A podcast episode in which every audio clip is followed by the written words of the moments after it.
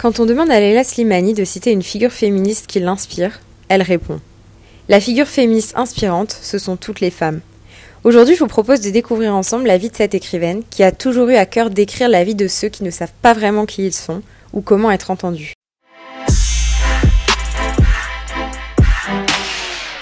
Leila Slimani est une écrivaine franco-marocaine née le 3 octobre 1981 à Rabat au Maroc. Après avoir obtenu son bac au lycée français de Rabat, elle va décider de venir faire ses études en France.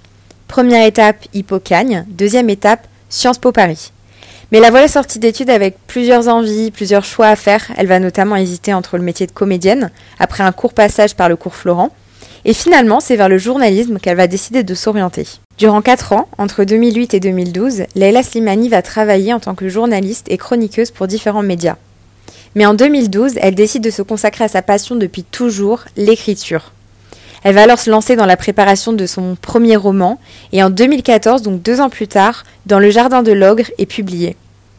C'est un roman qui va aborder un sujet complexe, la nymphomanie, et les mots, la plume de Leila Slimani vont vraiment faire mouche, puisque l'ouvrage fera partie des finalistes pour le prix de Flore cette année-là.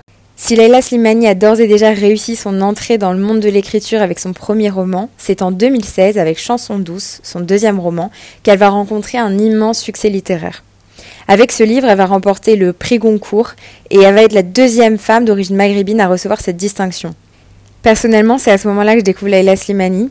Enfin, je découvre d'abord son roman qui m'a vraiment pris au trip, donc si vous ne l'avez pas lu, je vous conseille vivement de le faire mais je découvre aussi une femme, une auteure, qui a une portée dans les mots qu'elle écrit et dans les mots qu'elle dit dans ses interviews, dans ses passages télévisés, et ça a vraiment attisé ma curiosité.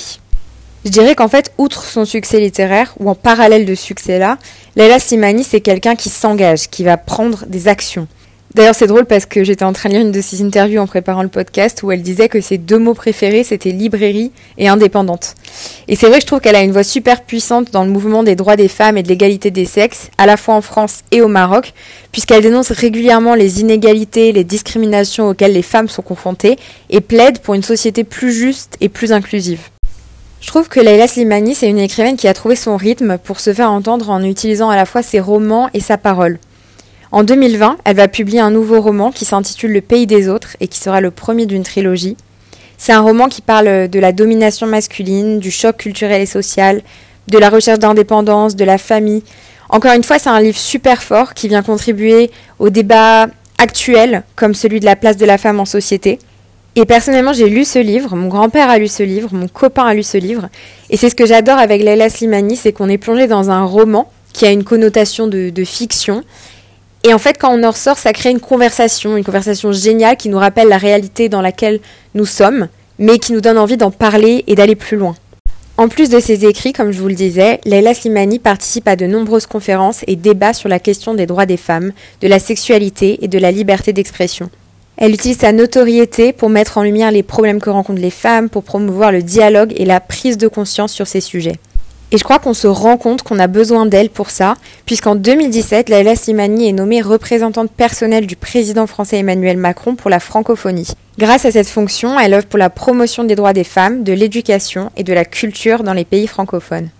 Pour en revenir à la citation de ses débuts de podcast, un journaliste a demandé à Leila Slimani de citer une figure féministe qui l'a marquée.